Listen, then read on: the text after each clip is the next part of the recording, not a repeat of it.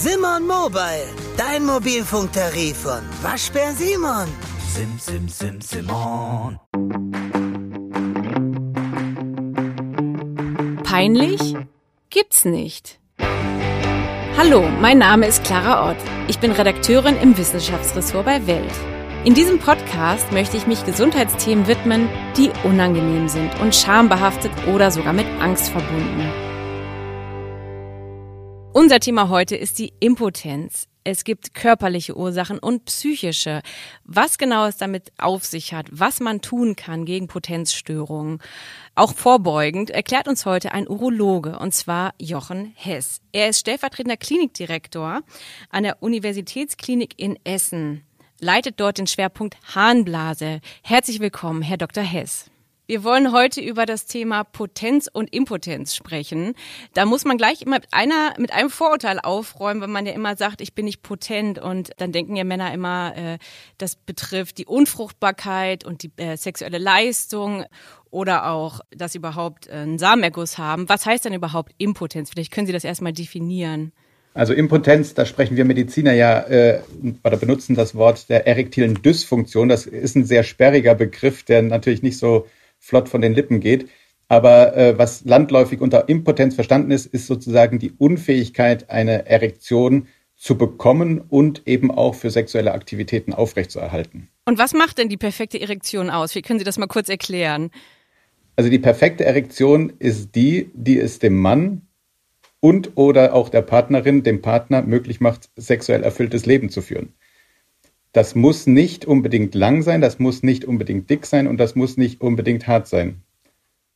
Okay, also es kommt dann doch auf die anderen Leistungen als Liebhaber an, ja, und nicht unbedingt auf den harten Penis, der irgendwie, äh, ne, also ich meine, man man definiert es natürlich immer sehr darauf, dass man sagt, man kann nicht, man kriegt keinen hoch, aber letztendlich ist es ja nicht das, was alles ausmacht. Aber die Männer, da kommen wir später noch dazu, haben natürlich immer so Statistiken und Maße und so Vergleichswerte im Kopf. Ähm, und setzen sich da sehr unter Druck, oder? Weil bei erektiler Dysfunktion, da gibt es ja im Grunde zwei Grundursachen. Einmal die Psyche und der Körper. Vielleicht können wir erstmal über die männliche Psyche reden. Vielleicht können Sie uns die mal ein bisschen näher bringen. Sie sind ja äh, äh stellvertretender Klinikdirektor, ähm, sicherlich viele, viele Männer in Ihrem Leben schon gesehen, die vor Ihnen saßen und meinen, Herr Doktor, ich kann nicht.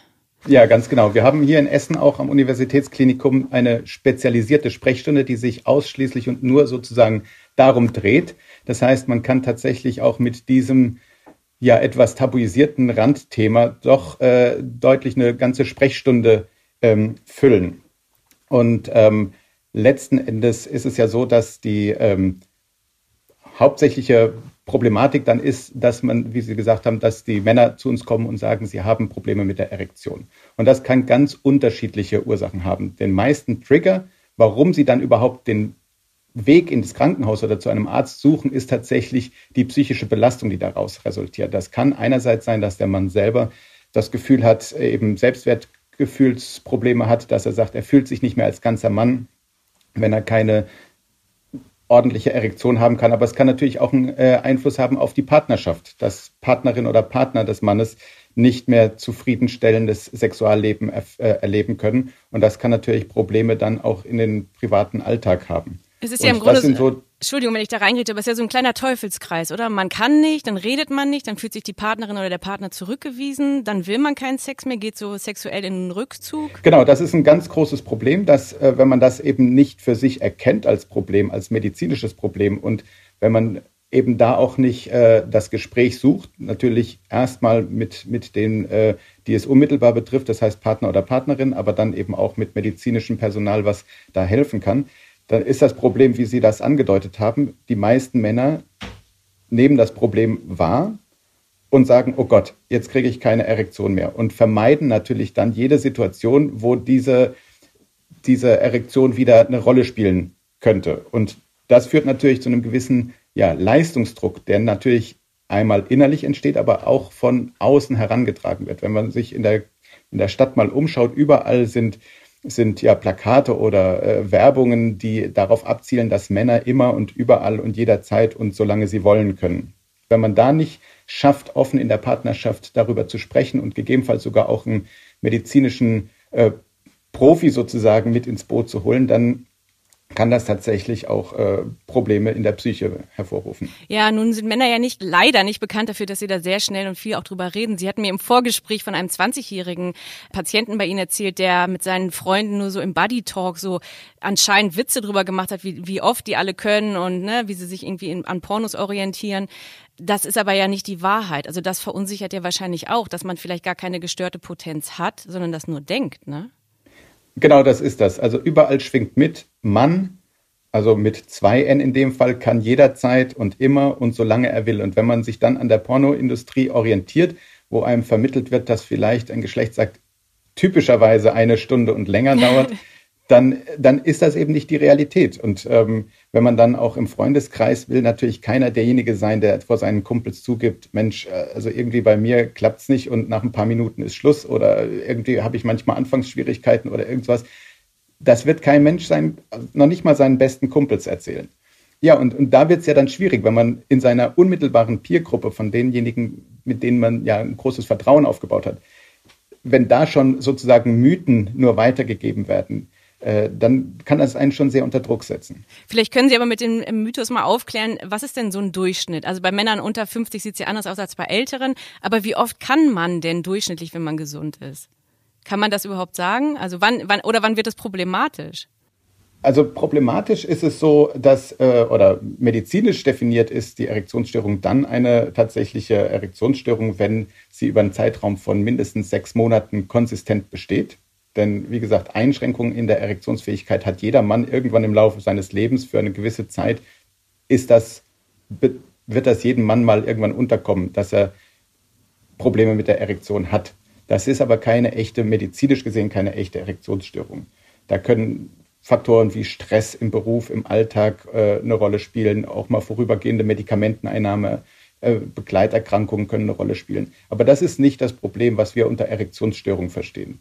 Eine Erektionsstörung ist, wenn über einen Zeitraum von sechs Monaten etwa diese Erektionseinschränkungen, diese Beschwerden konsistent bestehen und die Beschwerden sind so definiert, dass sie sozusagen kein zufriedenstellendes oder erfüllendes Sexualleben möglich machen. Da sieht man auch schon, dass das natürlich auch kein hartes Kriterium ist, was man messen kann, sondern das hat viel subjektive Komponenten dabei, die sozusagen ja auf den einzelnen Mann und gegebenenfalls auch sein Partner, seine Partnerin ankommt. Wie können Sie ganz kurz mal erklären, wie das überhaupt funktioniert mit dem Schwellkörper? Ich meine, ich weiß gar nicht, ob jeder Mann das weiß. Was passiert denn da genau und wo kann es vielleicht haken? Genau, also zunächst einmal kommt das so zustande, dass ein wie auch immer gearteter sexuell, äh, sexueller Stimulus, also ein Reiz, der ganz individuell sein kann. Das können visuelle Reize sein, also sprich man schaut etwas an oder es können hörbare Reize sein, äh, dass man irgendwas äh, sich anhört, geflüstert bekommt, sonst irgendwas. Es können aber auch taktile Reize sein, also Streicheln, Körperberührung, wie auch immer. Oder alles das zusammen. Das ist individuell sehr, sehr unterschiedlich. Auf jeden Fall dieser sexuelle Reiz fängt an, äh, diesen Menschen zu stimulieren und dann kommen Körper, äh, kommen Nervensignale, die in den Penis gehen und die erst einmal dazu führen, dass das Schwellkörpergewebe, was in den Schwellkörpern ist, das ist, darf man sich so ungefähr vorstellen wie ein schwammartiges Blutgefäßsystem. Also es sind keine einzelnen Rohre, sondern es ist wie, wie so ein, wie, wie ein Schwamm an der Tafel. In der Schule darf man sich das vorstellen, der erstmal im nicht erregierten Zustand wenig Blut gefüllt ist. Und wenn dann dieser Stimulus kommt, dann füllen sich diese Schwämmchen, diese Schwammkanäle füllen sich dann mit Blut. Und das führt erst einmal nur zu einer dicken Zunahme des Penises. Und das muss man sagen, ist ja relativ clever gelöst dann. Das waren die Arterien, die also praktisch das Blut in den Penis reinführen. Das Blut führt aus dem Penis wieder durch über die Venen zurück. Und die Venen laufen aber außerhalb dieser Schwellkörper und haben kleine Verbindungskanälchen zwischen diesem schwammartigen arteriellen System und den Venen, die tatsächlich als, als Rohre, als, als Venengefäße äh, zurückverlaufen. Und wenn das eben zu einer Schwellung kommt, wie ich es gerade beschrieben habe, dann werden diese kleinen Verbindungskanälchen abgedrückt, sodass das Blut nicht mehr aus dem Penis zurückfließen kann. Und das macht dann die eigentliche Steifigkeit aus. Also zunächst einmal der Reiz führt nur dazu, dass Blut in den Penis kommt, dass es eine Dickenzunahme kommt und diese Dickenzunahme führt zu einem Abdrücken der blutabführenden Gefäße und das macht dann die eigentliche Steifigkeit aus. Und ein psychisches Problem kann ja sein, wenn man das nicht halten kann. Ne? Und da ist ja im Grunde alles in Ordnung, nur dann irgendwann versagt man. Also das ist ja das Denken dieser Männer. Wie holen Sie die denn aus diesem psychischen Teufelskreis raus, wenn die wissen, sie, sie wurden untersucht von Ihnen, nehme ich ja mal an, ähm, und es ist eigentlich alles in Ordnung mit dem Körper? Sie machen ja auch so bestimmte Tests. Ne? Ganz genau. Also ich weiß nicht, was, wie Sie da genau vorgehen. Vielleicht können Sie das mal kurz nochmal erklären. Also wenn ich jetzt zu Ihnen komme als Mann, ich habe ein großes psychisches Problem, das merken Sie, aber dann machen Sie was für eine Untersuchung mit meinem Penis?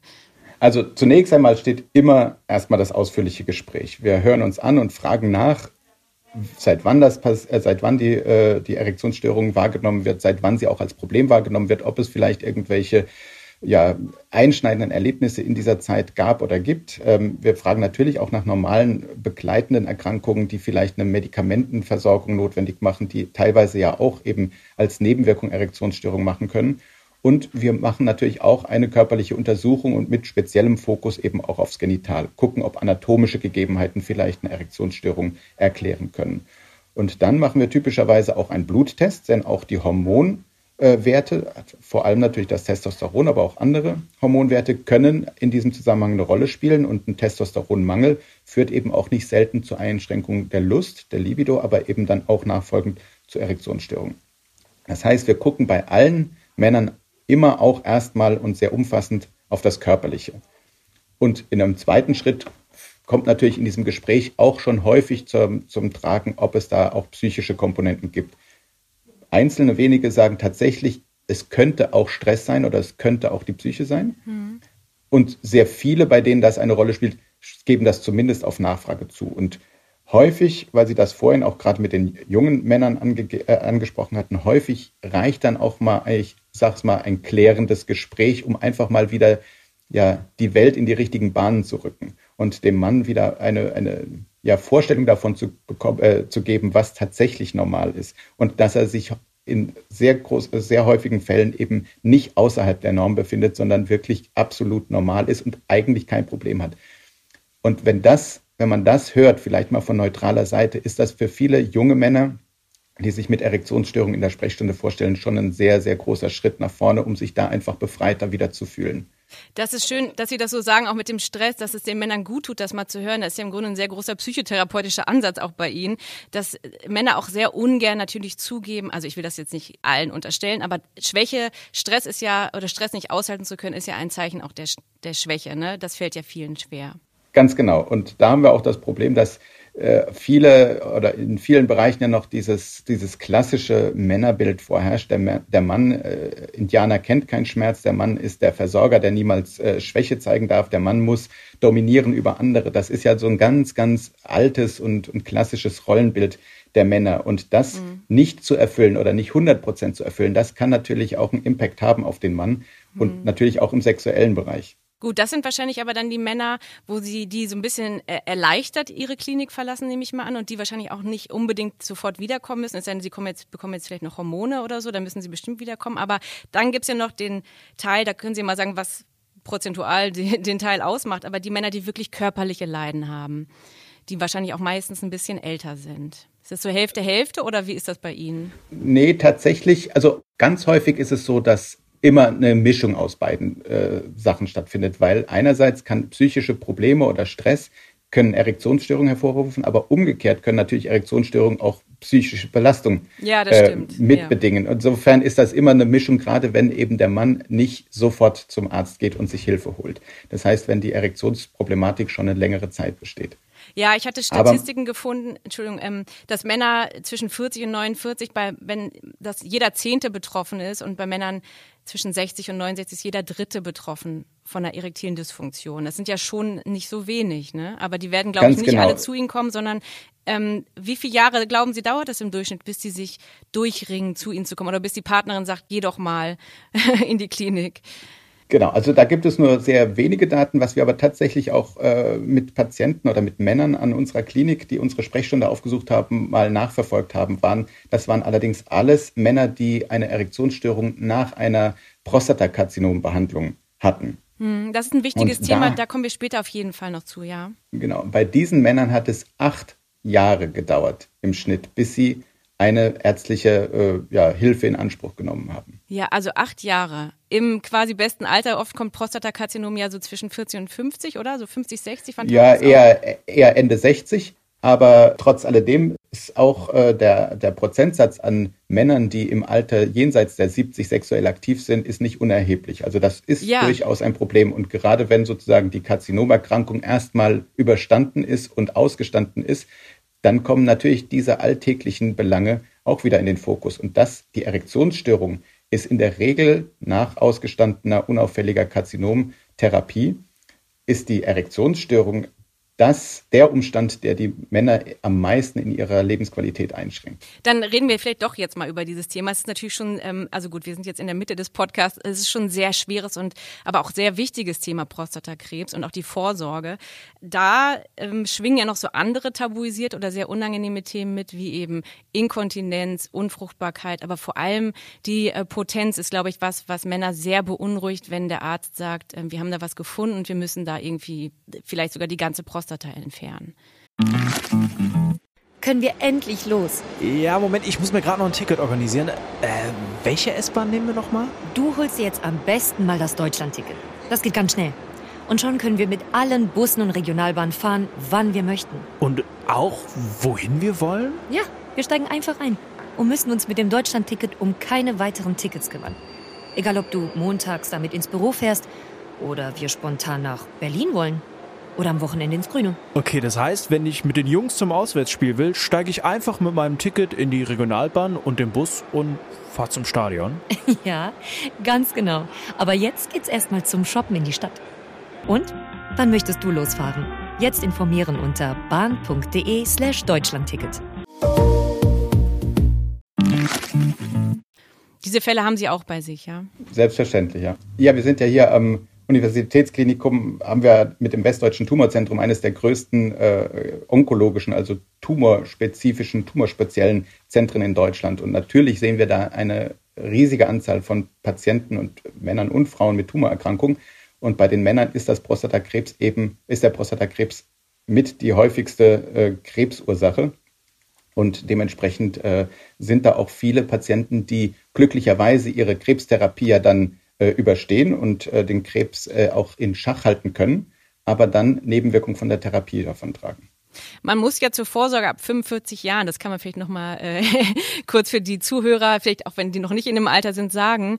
Und äh, also gerade wenn man in der Familie äh, Fälle hat, dann sollte man auch schon eher hingehen. Vielleicht können Sie das kurz nochmal sagen, ein Plädoyer für die Vorsorge, dass Männer das vielleicht vermeiden auch alles wir als Urologen sind natürlich überzeugt von der auch PSA-basierten Vorsorge. Das ist ja ein bisschen in die Kritik oder in, den, mhm. ja, in die mhm. Diskussion geraten, auch in den letzten äh, Monaten und Jahren. Nichtsdestotrotz ist der PSA-Wert, also ein Blutwert, der die Aktivität in der Prostatazelle messen kann. Mhm. Das ist ja was, was man sich wünscht eigentlich, dass man mit Blutuntersuchungen ähm, äh, einen Krebs vielleicht erkennen oder ja, monitoren kann. Das gibt es tatsächlich für die äh, Prostata und für das Prostatakarzinom. Was nicht sinnvoll ist, ist den PSA-Wert wie eine Gießkanne über alle Männer auszu, äh, auszugießen und jedem und immer und, und jederzeit ja. das zu machen. Der, der Wert hier, das ist ein bisschen immer, ne, wenn man, also der, die, ich glaube, Männer haben Panik, wenn sie denken, okay, der Wert ist im gewissen Bereich, dann wird mir sofort die Prostata entfernt und das stimmt ja alles nicht. Sie machen nach, noch nachfolgende Untersuchungen, ne?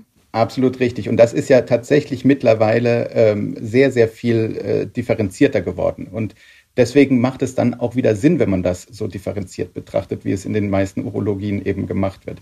Dass man nämlich eine sehr individuelle, auf den einzelnen Mann zugeschnittene Früherkennungsmaßnahme durchführt. Und da spielt der PSA-Wert, also dieser Blutwert, spielt eine Rolle von vielen. Und da spielen andere Faktoren noch eine Rolle. Da spielt, wie Sie sagen, auch die Familienanamnese eine Rolle. Also hatte der Vater oder der Onkel, der Bruder vielleicht schon eine Prostatakrebsdiagnose.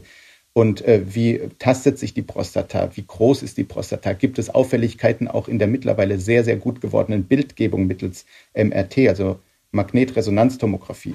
All das fließt zusammen, um einen sehr, sehr individuellen, ähm, eine sehr individuelle Risikoabwägung zu schaffen für den Mann.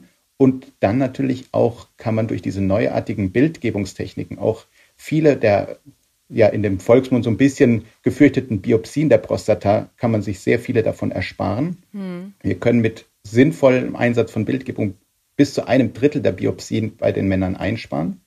Und wir können auch ganz gezielt die Bereiche biopsieren, dass die Diagnostik, wenn wirklich eine durchgeführt werden muss, eine Biopsie, dass sie sehr, sehr viel genauer wird. Was passiert im schlimmsten Fall, wenn die Prostata entfernt wird und etwas bei der Operation nicht so gelingt oder das Nervensystem angegriffen ist? Also einerseits muss man ja erstmal vorausschicken, dass es ganz viele Therapieoptionen gibt beim Prostatakarzinom und eine ähm, mittlerweile auch sehr gut und sicher wirksame ist tatsächlich die sogenannte aktive Überwachung. Das heißt, wir wissen und besprechen mit dem Patienten, dass eine Krebserkrankung vorliegt. Wir machen aber im Moment keine definitive Therapie, also keine Operation oder Bestrahlung und kontrollieren nur den PSA-Wert und den Prostatakarzinom, äh, das Prostatakarzinom. Das ist eine für ausgewählte Patienten eine sehr, sehr sichere Methode, das Prostatakarzinom zu begleiten, ohne es zu therapieren und dementsprechend auch ohne Nebenwirkungen dem Mann aufbürden zu müssen. Wenn man sich dann entscheidet, eine lokale definitive Therapie zu machen, also im Sinne einer Bestrahlung oder einer Operation, dann kommt man tatsächlich wieder zu der Situation, Sie haben es gesagt, die Nerven über die wir vorhin gesprochen haben, also die dann letztlich auch äh, für den Penis und die Erektion wichtig sind, die verlaufen unmittelbar an beiden Seiten der Prostata entlang.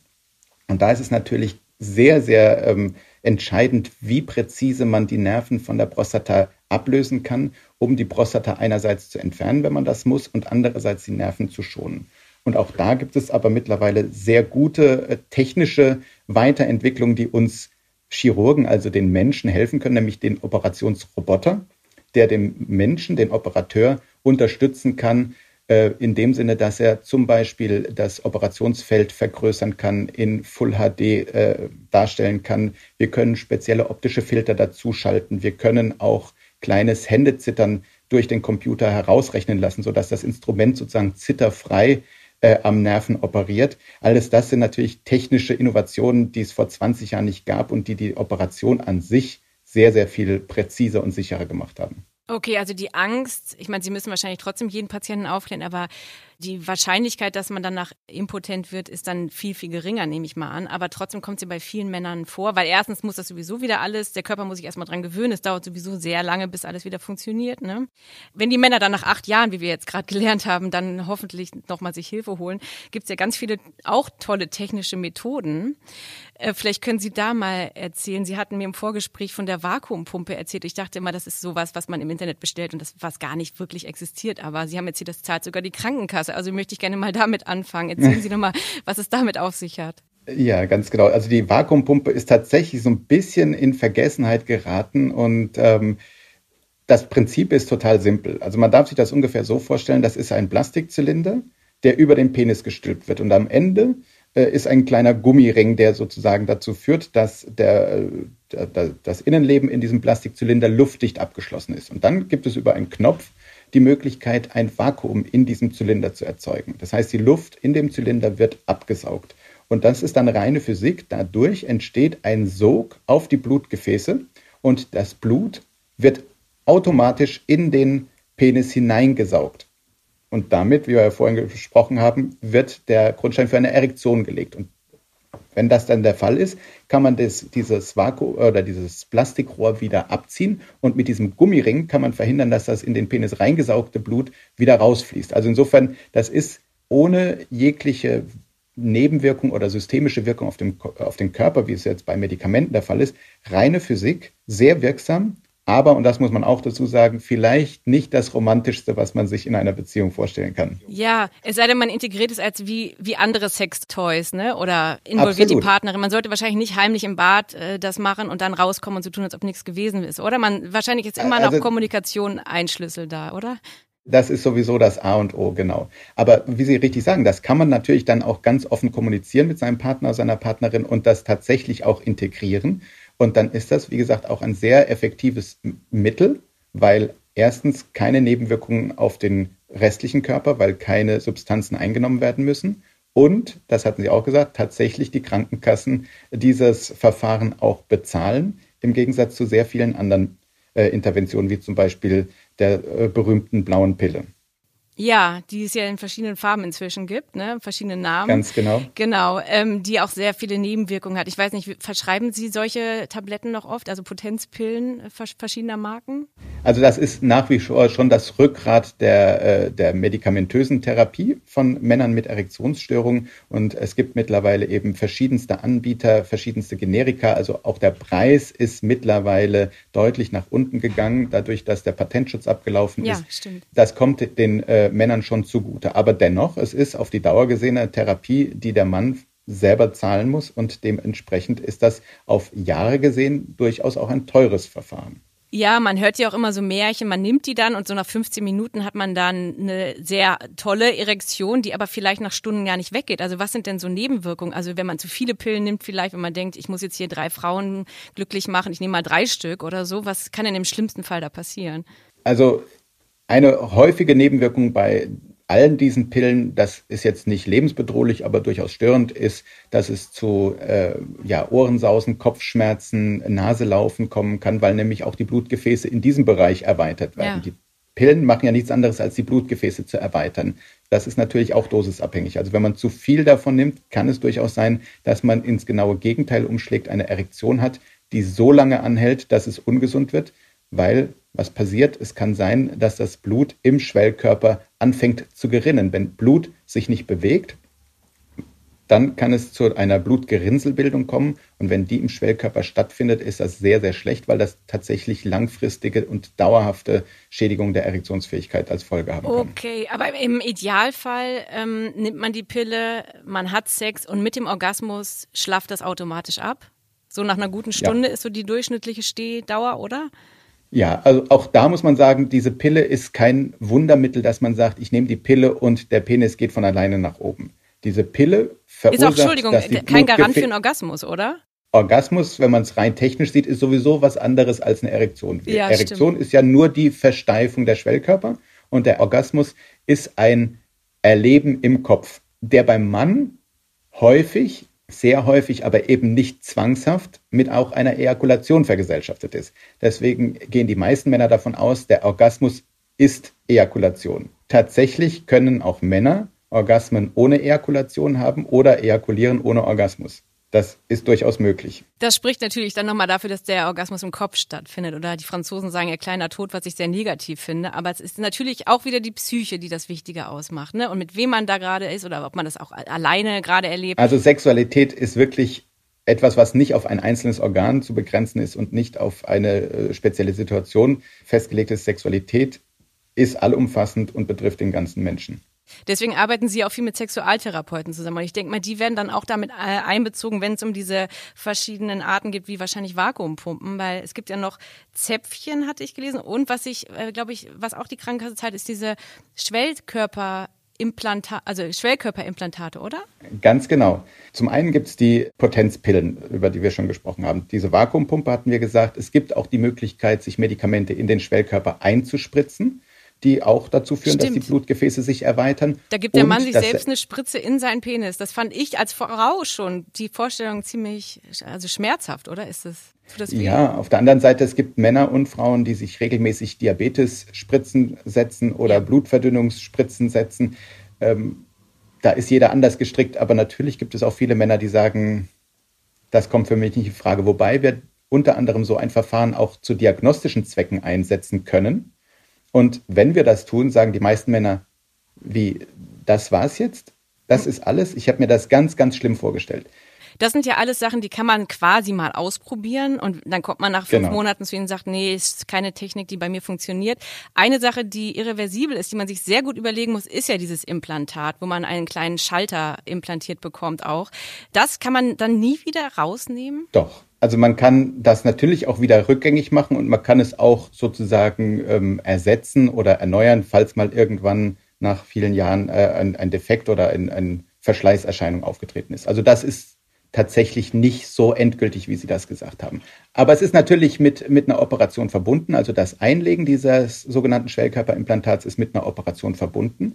Es ist was, was der natürlichen Erektion natürlich sehr, sehr nahe kommt. Das heißt, man muss sich das so vorstellen, es gibt zwei ja, Kunststoffzylinder, die in das Innenleben der eigentlichen körperlich, der körpereigenen Schwellkörper eingelegt werden. Das heißt auch von außen nicht sichtbar sind.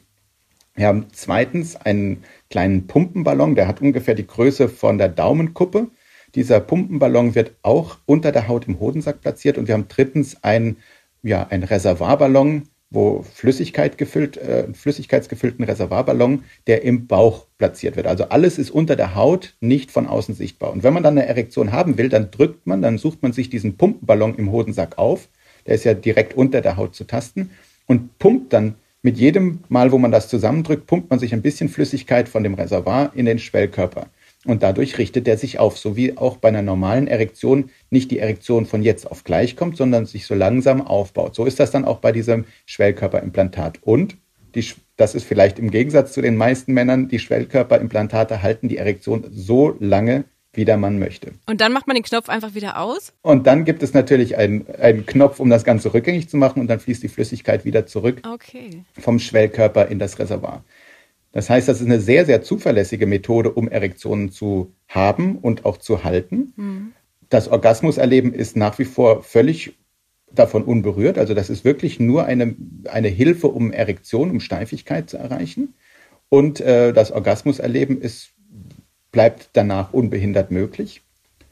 Und äh, es ist was, was tatsächlich die Patienten auch sehr, sehr zufrieden macht und auch die Partnerin. Es gibt tatsächlich auch Befragungen, wo die Partnerin, in dem Fall waren es tatsächlich nur Frauen, befragt wurden. Und auch die Partnerinnen waren höchst zufrieden mit, mit sozusagen der neuen Erektionsmöglichkeit ihres Partners.